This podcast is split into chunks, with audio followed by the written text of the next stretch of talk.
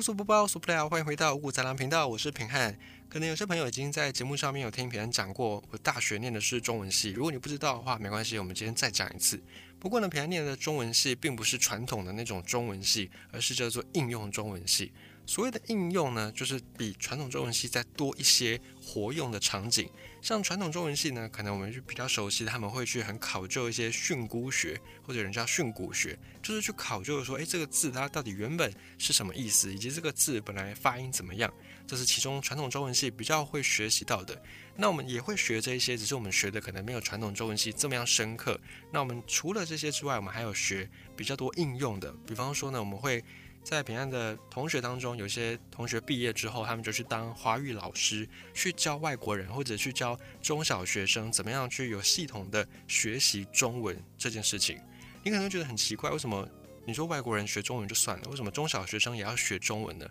因为很多学习中文的过程，在我们的学习的历史里面，你可以回想一下，你以前在上国文课的时候，老师通常只是教你一些课文，然后教你文言文，可是对于有一些文法的东西啦，或者对有一些讲话的一些语顺啦、逻辑啦等等，可能讲的就不是那么样的详细，所以有系统的学习中文，对现在的小朋友来说也是一个蛮重要的事情。这个很多。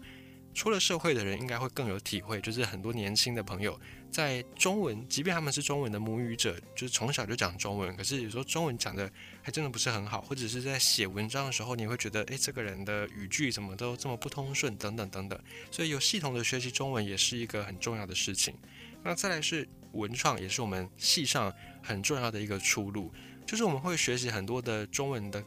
书籍嘛，比方说什么《易经》啦，比方说什么老子、庄子啊，或者是什么《战国策》等等。那我们另外一个面向就是去从这些典故当中汲取灵感，把它发展变成文创商品。那平常我自己呢，我对于老师这个事情我是没有办法，我就我觉得没办法胜任，因为有时候我在理解事物的时候，我会用一些我自己能够理解的口诀，或者是。有一些不是那么样循正道学习的方式，所以我觉得我如果去当老师会误人子弟，所以我早早就放弃当老师这条路。因此我在整个大学的四年当中，我比较偏向是走文创这个路线。但后来我也没有走文创，就是我就算是同学里面比较不务正业的那一个，我后来就去当了这个电台的主持人。这样，那这是题外话。好，我们再回到我们讲的这个系所，就是中文系这件事情上面。很多人都会说，哎，那你中文系的啊，这个字你会不会念啊？或者是这个字，你应该知道什么意思吧？这边还在此的澄清一下，中文系不是字典系，好不好？所以如果你遇到哪一个字你不会念，哎，你去翻字典，可能比问我们还要快，可以得到答案。或者你把它输入到你的手机，你如果不知道这个音怎么发，你用拍照的方式，用那个照片搜寻，你大概也都可以很快的找出那个字的读音。好，那我们今天来分享的一个主题就是跟语音有关系。其实我虽然不想当华语老师，我不想当国文老师，但是我对于语言这个事情我是还蛮有兴趣的。像我大学的时候，我曾经就是为了那个学术交流的一个活动，就是那时候可以公费出国，那但你前提是要交一篇论文，然后我就写了一篇论文，然后那论文是在讨论说日语，就是日文里面的一些音跟我们的闽南语之间的一些音的那个雷同，就是相似，然后那个语言语音的发展，我就稍微做了这个。不是那么样有学术含量，不是那么样含金量高的论文就是了。因为我对语言的研究还蛮有兴趣，那我自己也有学一些些日文，很粗浅的日文，然后学一些很粗浅的广东话。然后我就觉得，哎，其实，在东亚各国的语言是有的时候是能够互通的，是可以互相影响的。这我们以后有机会再谈。我们先前曾经在五谷杂粮里面应该有分享过类似的一些主题，只是我们不是用语言当主轴去包装，但应该有带到过。那我们今天就来分享一个问题，就是在台湾有的时候我们会觉得，诶，这个字不是应该念这个音吗？可是为什么又不是那个音了？哦，比方说像牛仔裤哦，牛仔裤这个问题也困扰大家很久了。然后到底是儿仔尖还是科子尖，还是儿子尖还是科仔尖？这个问题呢，其实也都还蛮久的。那这个以后我们有机会来谈，平常想要来好好的讲一下这个注音的问题。但我们今天不是要，也不是要讲注音，我们是到底要讲什么呢？我们要讲的是 n n 不分，在你在打字的时候，不知道你们有没有曾经发现，你如果打频频率的频，或者是频道的频，然后你再去打苹果的苹，你会发现你需要打的注音是不一样的。你如果用 n 闪电 n 去打苹果的苹，你也会找到也是有那个苹字。可是通常你如果是讲苹果，我们会用 n，就是比较刻意发音的那个 on 的音，或者有人说嗯或者有人说 on 的那个音。你打闪电 n 的话，那个苹理论上你是打不出那个字的，但其实也是可以的。但就是我们就要分析这个现象，为什么苹果的苹是要用 n，那频率的频是要用 n。如果你去把这个两个字写出来，你会发现苹果的苹就是在频率的频上面再加一个草字头，所以在这个造字的法则，这两个字它们应该是属于同一个系统，所以照理来讲，它们的注音符号应该也要是一样的。那关于为什么会不一样，当然有很多面向，那其中有一个面向我们曾经也讨论过。就是因为我们现在讲的国语，哦，没错，就是现在你听到平安在讲的这一套语言，国语或者我们叫中文或者叫华语，这套语言呢，其实是满清，就是清朝他们入关入中原之后，学习当时候中原的一些官话，但是因为他们是外国人，学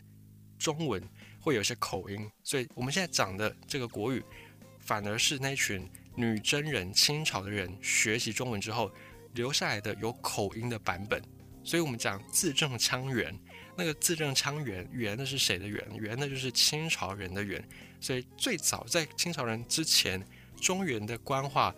跟我们现在讲的这个中文是有落差的。那比较接近的，反而是闽南语或者广东话。所以，你有一些诗词，你去用闽南语念，用广东话念，都会比你用中文、用国语来念来的更有押韵，是这样子。那这个我们之前也曾经讲过，那我们这边就不再赘述，就稍微提到一下就好。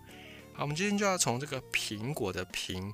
跟频率的频这两个音来做探讨，来做研究。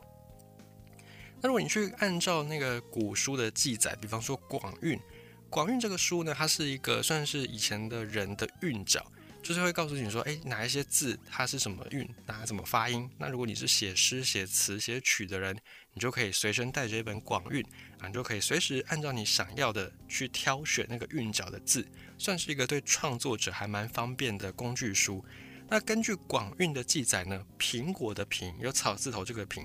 它叫做浮针切。那频率的频呢，也是浮针切。所以这两个字，苹果的苹跟频率的频，本来是同音字，它们的音本来是一样的。那么在中古时候，就是在清朝人开始学满学我们的官话之前，在清朝更早之前，在中古时代，当时候中原大陆上广韵这个事情呢，就是平跟平两个字是同样的音的。那对应到今天我们在讲的华语，同样也都发为平 p 一，然后一个闪电 n 二声。所以字典跟输入法呢，你都可以打苹果的苹这个字，你可以打 n，然后你也会打闪电 n，也都可以打出苹果的苹。不过呢，这两个都写作苹果的苹，它们这两个发音却是不同的意思。如果是用闪电 n 打出来的这个苹果的苹，它意思呢是一种水生植物，叫做白萍哦，白白色的白白萍。闪电 n 的萍是一种水生植物。那如果是你用 on 或者你用 n。打出来的这个苹，它就只用在苹果的苹。可是呢，我们刚才讲到广语里面有说，应该是闪电 n 的那个才是苹果的苹的本音。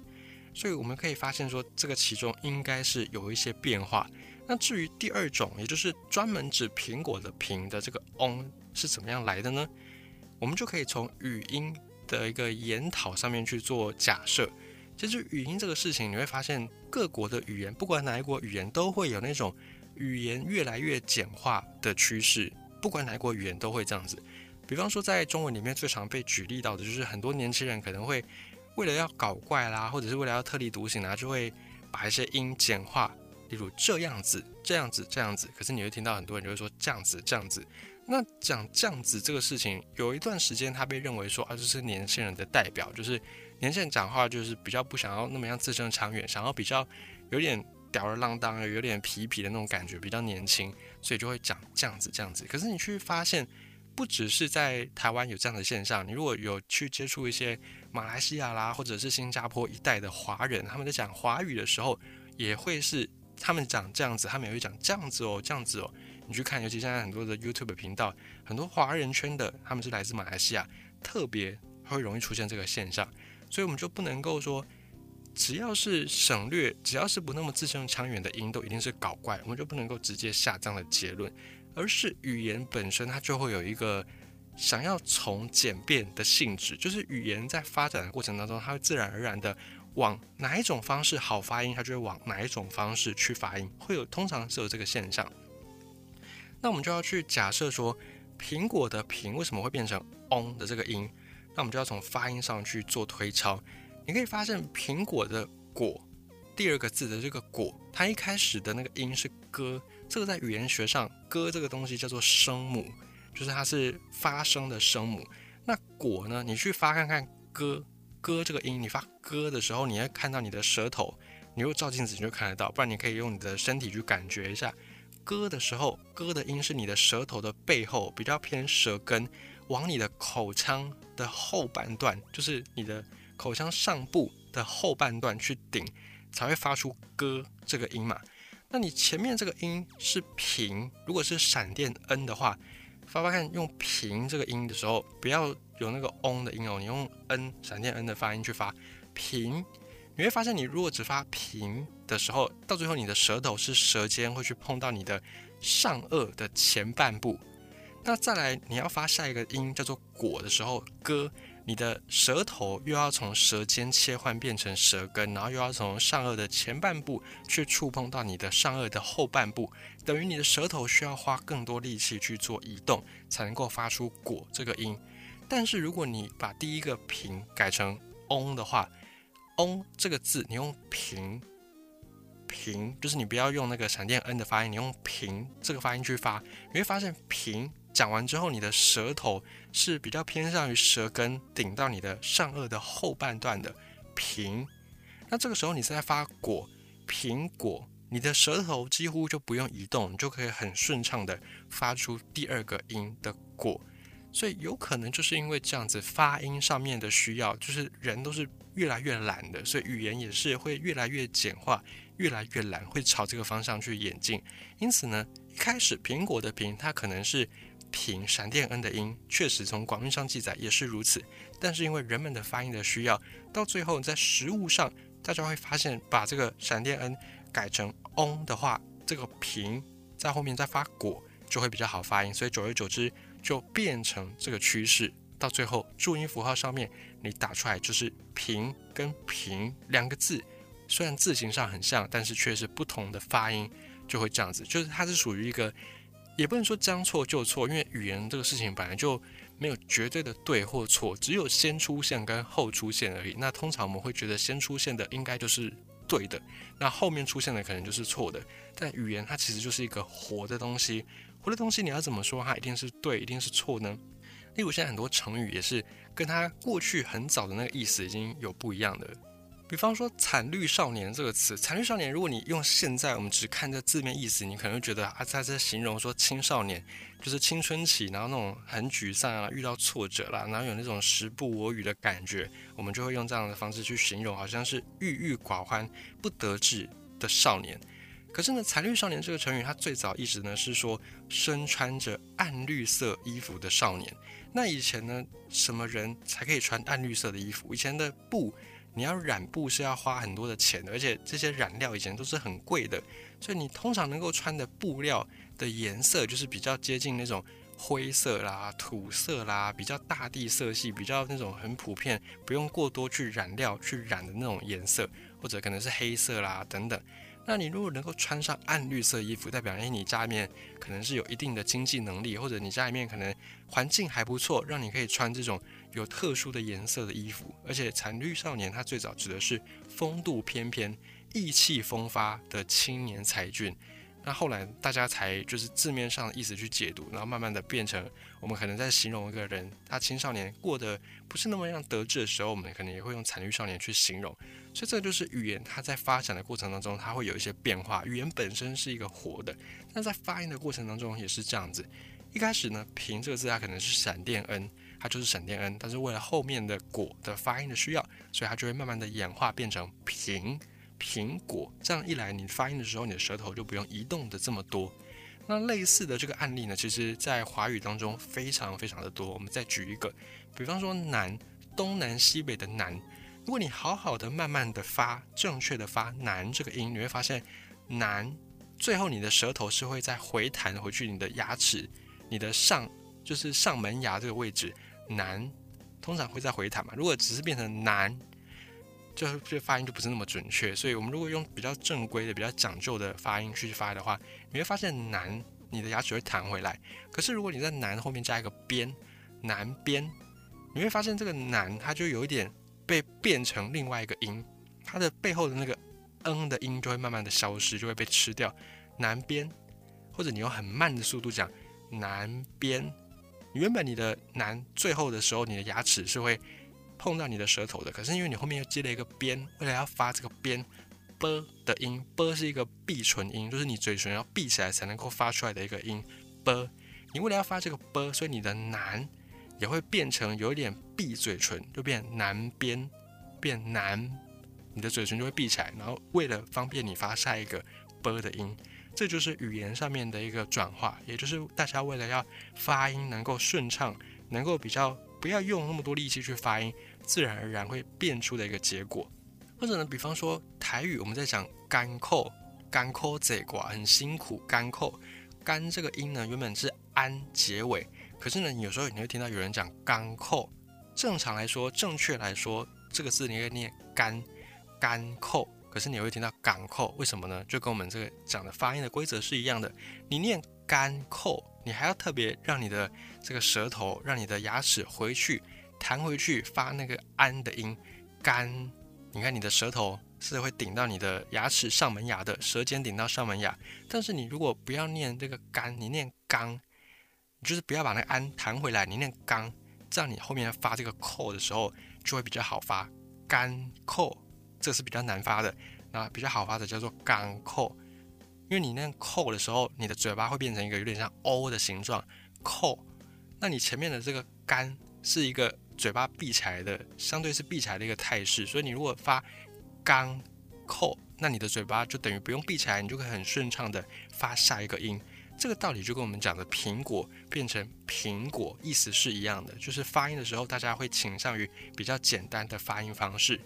那不只是闽南语，不只是华语，像是英文也有。英文呢，在前几年有很流行所谓的字根字首，就是有一组字，然后前面加一些不一样的那个算是缀词，点缀的缀缀词，它就会变成不一样的意思。比方说，i n。in 在英文的缀词里面，通常代表着否定的意思。如果是 correct，就是正确，那前面加一个 in；incorrect 就是不正确的。但是呢，如果你把这个 in 放在后面是 possible Possible 是可能的嘛，impossible 就是不可能的。impossible 是写 i n 嘛，原本它应该是前缀词的写法叫做 i n。可是呢，如果你放在 possible 前面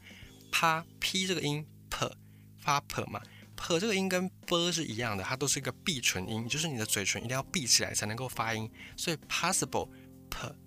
p 的发音是一个闭唇音。那你如果前面加的是 in，就是我们刚才讲的，如果是偏向 n 的这个发音 in 的话，就变成 impossible，它的发音就会变得比较困难。但是如果你像我们刚才前面讲到的，你用闭唇音南边，你的第一个南，它会变得有点像是南。会有那个闭起来的嘴巴的感觉，所以在 possible 的前面的这个 in 呢，在拼的时候就直接把它改成变成 m。那 m 的时候你发音就是 m，m 的最后是一个闭起来的闭唇音。那 n 呢？n 没有，n 就是舌尖顶到你的牙齿，n 跟 m。所以从 impossible 如果照原本它的那个规则是 i n p o s s i b l e，如果是这样拼就会变成 impossible，就变成你的舌头要非常的费力，但如果直接变成 m 就会变成 impossible。你的 m 完之后，你的嘴巴已经闭起来了，你就可以直接发 possible 的 p 的音，就会变成比较好发音。所以不只是在闽南语，不只是在华语，在英文，在其他各国语言，你都可以找到类似的案例。所以这这是一个很普遍的现象。好，我们再举一个语言好了，日文或日语当中有一个一二三的三。三这个字在罗马拼音是 S A N，那发音的时候呢，念作 sun，比较接近是这个音 sun。那这个 sun 后面接不同的词的时候，也会有不同的变化。那这个三也会因为后面接的发音的字的不同而有不一样的音韵的变化。比方说，如果是讲三人 s u n n i n 它的就变 sun s u n n i n 那如果是三本，就是上本，因为那个本是 b 嘛，b 是闭唇音，就像我们讲到，所以它前面的这个上原本是 s a n 就会变成 s a m，发音就会变成 s a m，变成上本。那如果是三人是上拧，你可以听出这个很细微的音韵的变化吗？那如果后面是短促音呢？比方说上狗三个上狗，你看后面的是狗嘛，是个的音，那前面的这个 n 原本是 s a n，它就会变成 s a n g。上狗，它就有更多的那种鼻音的发声，那种 on 的音的发声，所以就是日文当中它也有这样的一个现象。那各国语言，如果你知道的话，你也可以试试看。有一些语言在规则上、在理论上是这样子，但实际上呢，实物上大家在发音的时候，都还是会倾向比较好发、比较简单的发音为主。所以这个不是说什么年轻人爱搞怪、爱特立独行，只是呢，我们没有要花那么多力气去。所以很多在讲中文的人，比方说在中国这边的人，他们有时候就会说啊，台湾人的国语或台湾人的华语讲得很软。所谓的软呢，就是我们比较不喜欢直接很强调的去刻意把每一个音都发出来，不然就会变成这样子好吗？可是如果你在一般的日常对话当中，你会听到这样子好吗？特别会强调这样子的时候，就代表哎，可能有些特殊状况哦，你可能是被责骂，你可能被问啊，或者你可能被质疑等等。所以，我们通常在口语上，我们会比较偏向哎，这样子好吗？这样子好吗？就变这样子，这样子，这样子好吗？我们比较不会特别去说哎，这样子好吗？所以，这个就是在语言上面的一个演化，我觉得还蛮有意思的，那也分享给你。那还有很多朋友会觉得说啊，n n 不分，就是我们今天一开始讲到这个苹果的苹的主题的时候，n n 不分，很多人觉得这个是闽南语讲台语的长辈才会特别有的一种台湾国语的现象，但其实不是，因为闽南语当中的 n 跟 n 是分得很清楚的。比方说呢，丁金，我们会讲一个人很仔细、很谨慎，我们会讲说，哎，你说丁金呢，顶针，金就是闪电 n 金。那我们在闽南语当中也有一个 on 的音，什么呢？钟，时钟的钟。西经，丁金西经，你应该可以听出来吧？一个是金，一个是经，所以在闽南语当中，n 跟 on 发的是非常的清楚，是非常的不会被混淆的。那之所以在台湾后来会有比较多这种 n n 不分，比较可能是因为来自于吴语，就是在吴这个地方，吴是什么地方呢？就是相当于是今天在中国土地上面的江浙。淮阳一带江淮官话这边讲的话呢，是比较偏向这种吴侬软语。大部分的这一套吴语呢，他们的鼻音的韵尾是只有一种，所以讲这种吴语或者是讲这种江淮官话的人，他们对于北京的这种华语、北京腔，他们的 n 跟 on 就是分得很清楚。可是，在官话、江淮官话或吴语这边，他们的韵尾就可能是发音的关系，所以这里的人发音。N on 比较容易不分。那从历史的这个考据，从历史的一个推论，我们可以去假设，可能就是过去哦所谓的这个国府来台、国府迁台，在这个国府迁台政权当中，因为蒋氏父子他们就是来自于江浙一带嘛，他们的故乡就是在江淮一带。那我们就可以合理的推测，可能就是这些江淮人士在当时的国府迁台当中，影响力非常的巨大。那他们就把家乡讲话的这一套发音的规则，就顺势带到台湾来。这也就因为这群人巨大的影响力，那他们讲的呢，就是属于国语这个氛围，以至于到后面在台湾大部分接受这套教育的人，可能就是比较偏向 n on 不分。然后又慢慢的连带影响到闽南语，不然闽南语本身就像我们讲的丁金以及西京，闽南语的 n 跟 on 其实反倒是发的比较清楚的。那吴语这边江淮这边这一代的官话这一代的发音比较是 n on 不分。那当然这是我们的假设，实际情况到底是不是这样子呢？到底是不是这样子呢？好，那就只能等待后面可能有更多的考据史料出现之后，我们才能够再去判断。今天也分享平安自己在大学的时候念的这个科系，以及我自己本身到现在我都还是对于这种语言，尤其语音的发音非常非常的有兴趣。未来有机会，我们也可以再分享很多很多闽南语当中我们会习惯的一些词，那对应到的这个中文的汉字哦，有时候我们会发现说，哎，为什么这个汉字发闽南语的音完全跟这个汉字搭不上边？因为其实。有没有可能那个汉字根本就不是这个闽南语的正字，而是另有其字？以后我们有机会也来分享这个部分。